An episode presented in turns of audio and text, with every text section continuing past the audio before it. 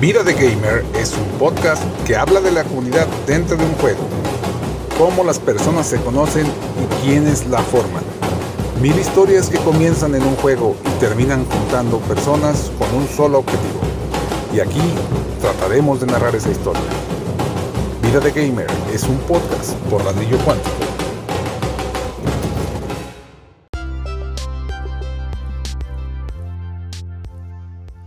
Hola amigos, ¿cómo están? Bienvenidos nuevamente a otro episodio más de este podcast.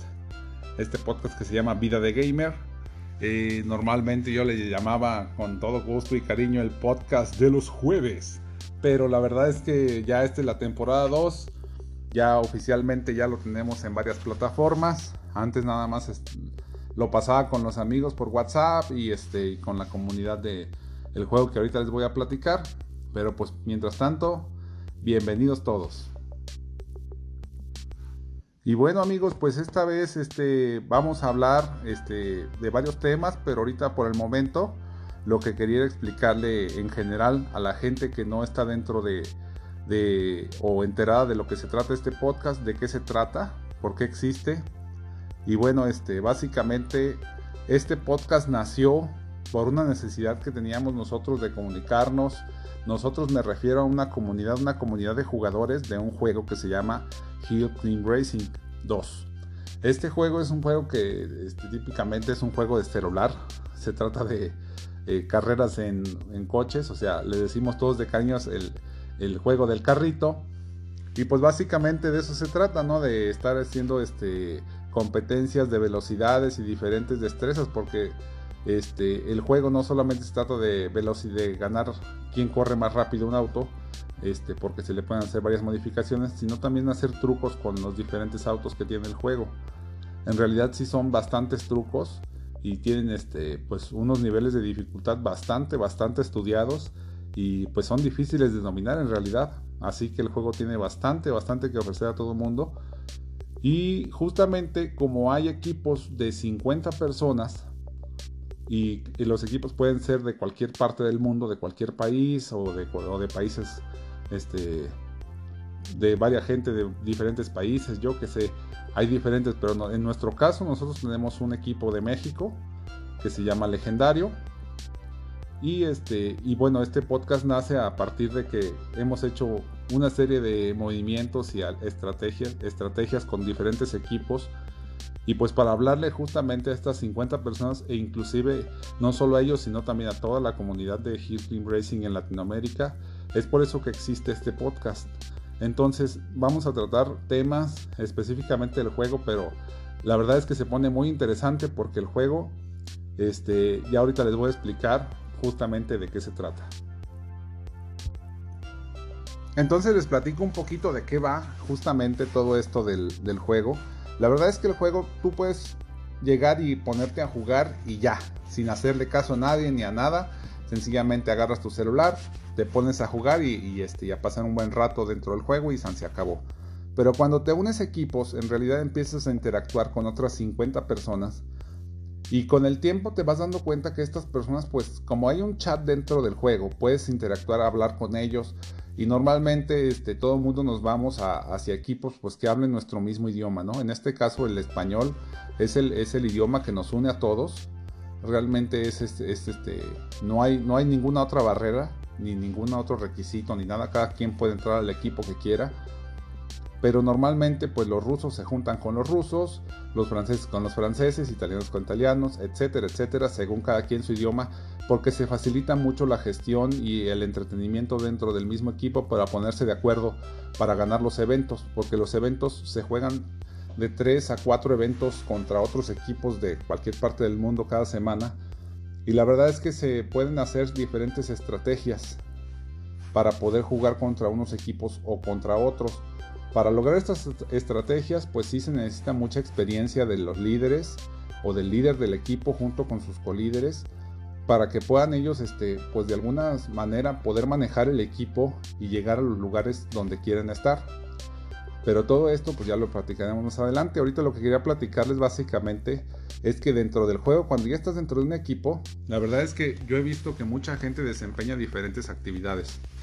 Y hay como un tipo de roles los roles que puedes jugar dentro del juego, aparte de estar jugando y haciendo tus puntos y apoyando al equipo, la verdad es que en lo personal cada persona puede, puede desempeñar diferentes roles.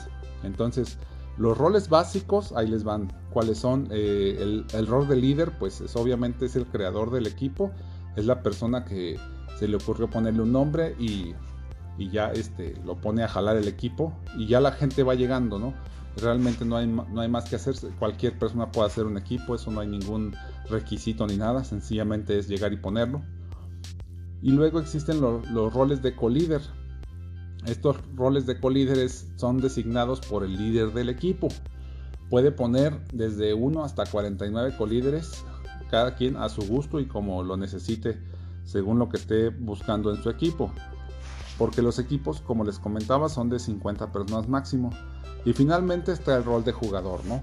Que no es co-líder, no es líder, sencillamente se dedica a, jugar el juego, a correr y, este, a dar los mejores resultados que pueda. Y listo, eso es todo.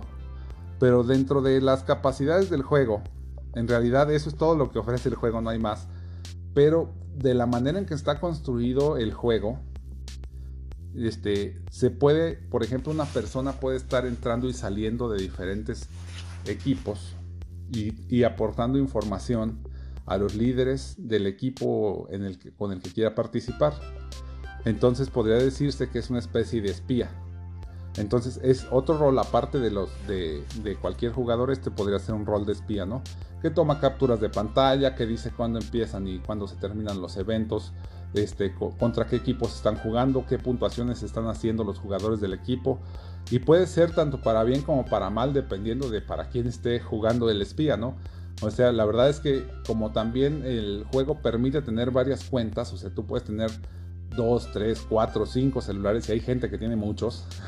Créanme, he conocido gente que tiene hasta 5 o 6 celulares. ¿Por qué? No sé, cada quien puede tener los que quiere en su vida. Pero esto eh, ocasiona que tengan pues varias cuentas y ya depende también de cada quien qué tantas horas quiera jugar al día porque hay gente que juega desde 10 minutos al día o nada.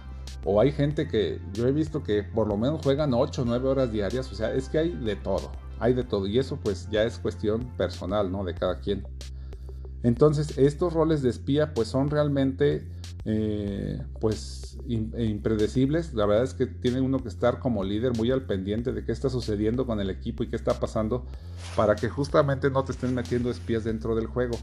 El juego, el del equipo, el juego te permite poner una clave a tu, de acceso a tu equipo para que no cualquier persona pueda entrar pero eso ya es como más adelante, cuando ya tu equipo ya tiene más tiempo y ya es más conocido y conoces a, más gente dentro de la comunidad, pues ya puedes ir ofreciendo este tipo de cosas, ¿no? Pero ese es uno de los tantos roles que se puede jugar dentro del juego.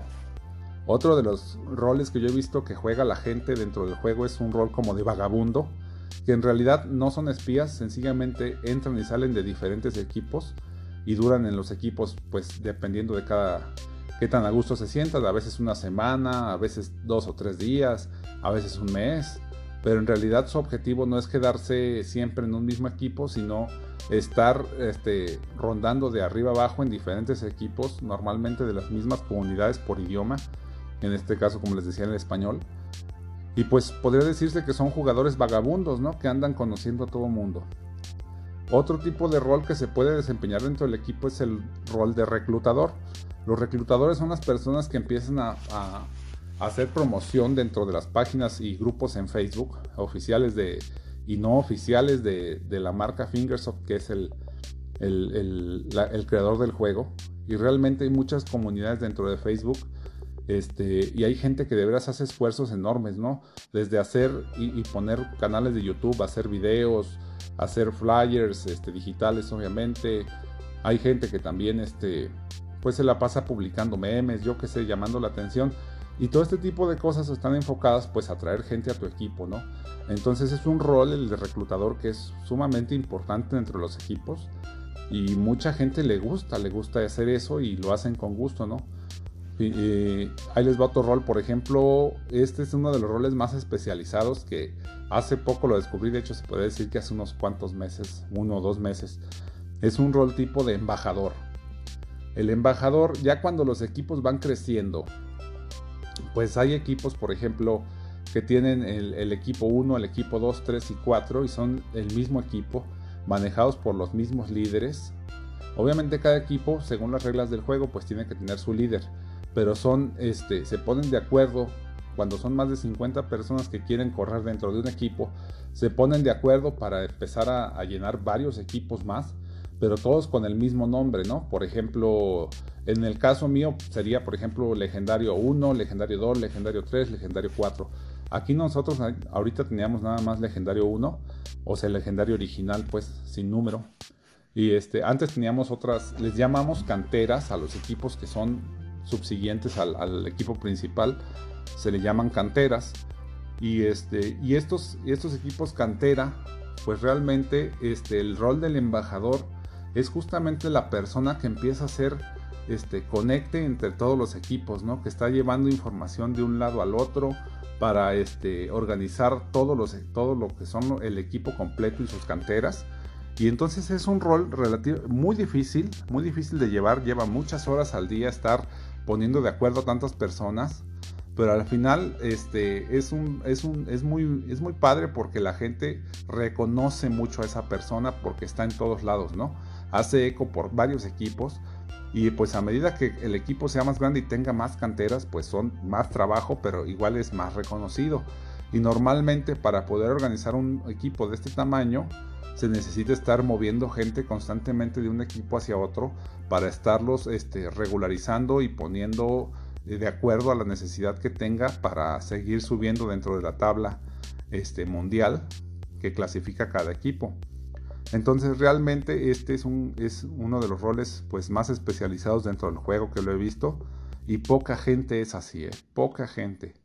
Y luego este, finalmente hay un, hay, un, este, hay un rol más que está dentro de, pero estos ya estos, este siguiente rol que les voy a contar también es como para equipos grandes, realmente ya no es para equipos sencillos o de un solo equipo, sino este es un rol como de, de administrador, por decirlo así, o de esta gente de inteligencia que tiene como red de contactos, ¿no? Tiene contactos en varios equipos, inclusive a veces hablan uno, dos o tres, bueno, dos o tres idiomas, este, normalmente inglés y español en nuestro caso, que es con lo que te comunicas con todo el mundo, pues con inglés. Pero hay gente que realmente tiene este, esa capacidad de comunicarse con, con varios jugadores de varios equipos y, este, y entonces empiezan a hacer estrategias para ya sea unificarse o mover gente dentro de los equipos o estar viendo los horarios de los demás equipos al momento que juegan y demás. Porque hay una cantidad de estrategias, amigos, que no tienen idea para poder este, llevar a los equipos a través, a través de los demás sin enfrentarse a lo mejor con equipos tal y tal, pero sí hay que tener mucha información. Y para tener esa información, pues solamente alguien que tenga una red de contactos amplia puede tenerla. Entonces realmente este, todos estos roles dentro del, juego se pueden desempeñar, como les comento, muy aparte o, o, además, además de jugar el juego. O sea, jugar el juego ya es el punto número uno y si ya tienes dominado esa parte de tu vida dentro del juego, pues empiezas a desempeñar los otros roles y esto es lo que empieza a formar las comunidades dentro de Hill Climb Racing.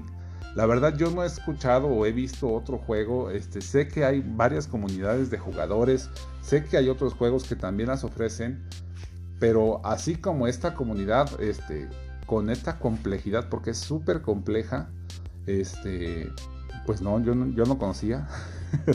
Y por eso este podcast este, empezó a, nacer en automático por necesidad. Es una de las tantas necesidades por las cuales existe este podcast. Porque ponerse de acuerdo con tanta gente y, este, expresar ideas para que toda la comunidad empiece a, a, entender lo que es el juego de manera más profunda y a ponernos todos de acuerdo, pues no es fácil. Se necesita realmente hacer varios esfuerzos y en mi caso, bueno, yo una de las cosas que me encanta hacer es estos podcasts Nunca los había hecho antes porque, bueno, sencillamente no tenía a quién hablarle. Ahora tengo un excelente motivo para hacerlo y por eso es que los hago, amigos. Así que ya saben, estos son el tipo de cosas que suceden dentro del juego de Hill Clean Racing. Y pues los invito a jugar. Si no han jugado, este puede ser que les resulte bien interesante. Y bueno amigos, ya como último tema del día de hoy quisiera darles ahorita nada más las posiciones. Son el, de los equipos dentro de la tabla general mundial, este, los 10 equipos pues latinos, digamos latinos, digámosle así, este, que están ocupando estas posiciones y para que vean que son de varias partes del mundo. Y les voy a decir tal cual como se consideran en latinos, me refiero y no, no es este, no me quiero meter en broncas de meterme en qué significa latino y qué es hispano y que si hablan español o no. Yo me refiero por regiones, lo que es España, este, Portugal, y toda Latinoamérica, o sea, de México hacia abajo, en, lo que es el, o hacia arriba, según como vean los mapas de, en cada país, este, todo lo que es Latinoamérica, ¿no? Este, ya después estuve leyendo buen rato acerca de qué son los latinos, qué son los hispanos, y básicamente este, son muchas definiciones que se han estado modificando con el tiempo, y de hecho la raíz de latino lo que quiere decir latino, pues es del latín, justamente de un idioma este, que se empezaron a, modificar y heredar desde, las, desde el Imperio Romano. Y realmente, pues latinos hay, este, Italia, Francia y demás, todos tienen raíces latinas.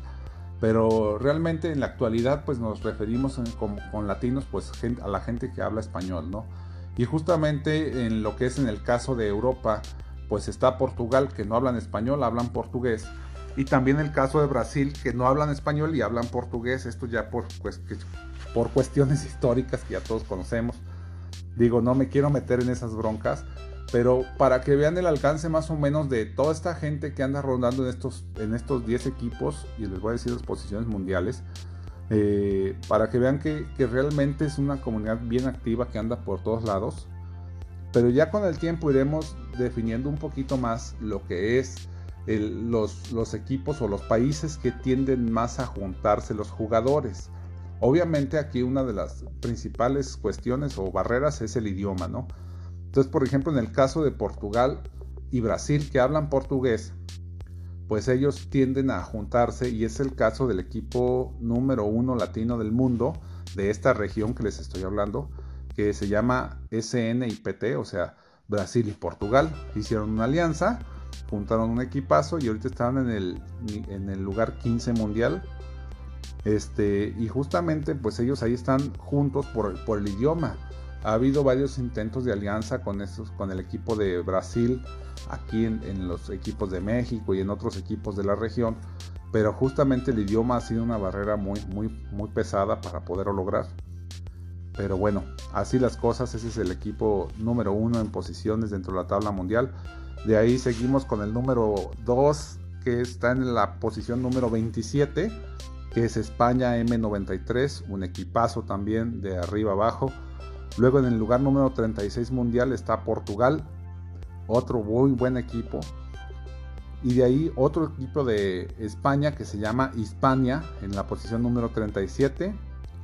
Y en el lugar número 62 está actualmente un equipo que se llama TRR y RK esa es una alianza entre dos equipos, uno que se llamaba Titanes Rojos y otro que se llamaba Raza Cabrona.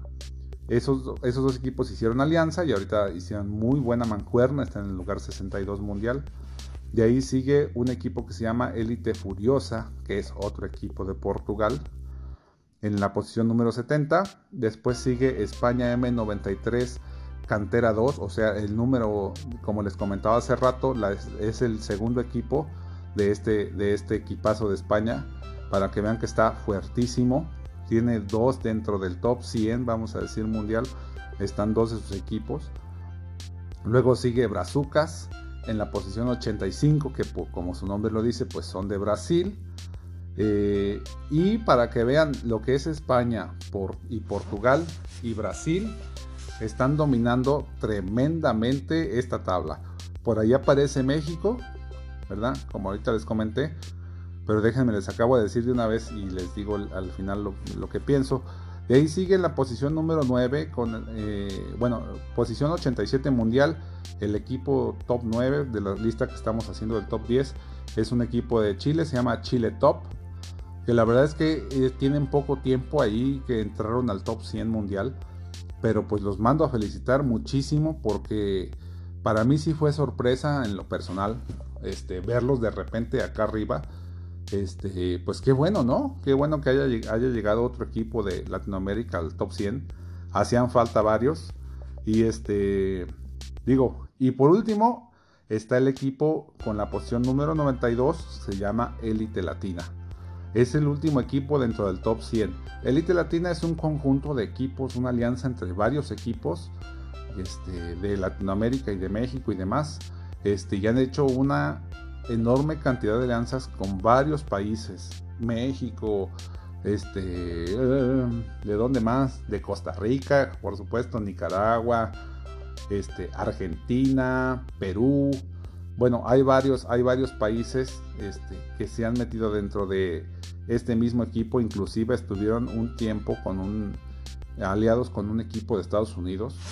Y este, y ya, esa es otra historia muy larga para contar, pero este, ya son los, el, es el top 10 dentro del, de, los 100 equipos mejores del mundo.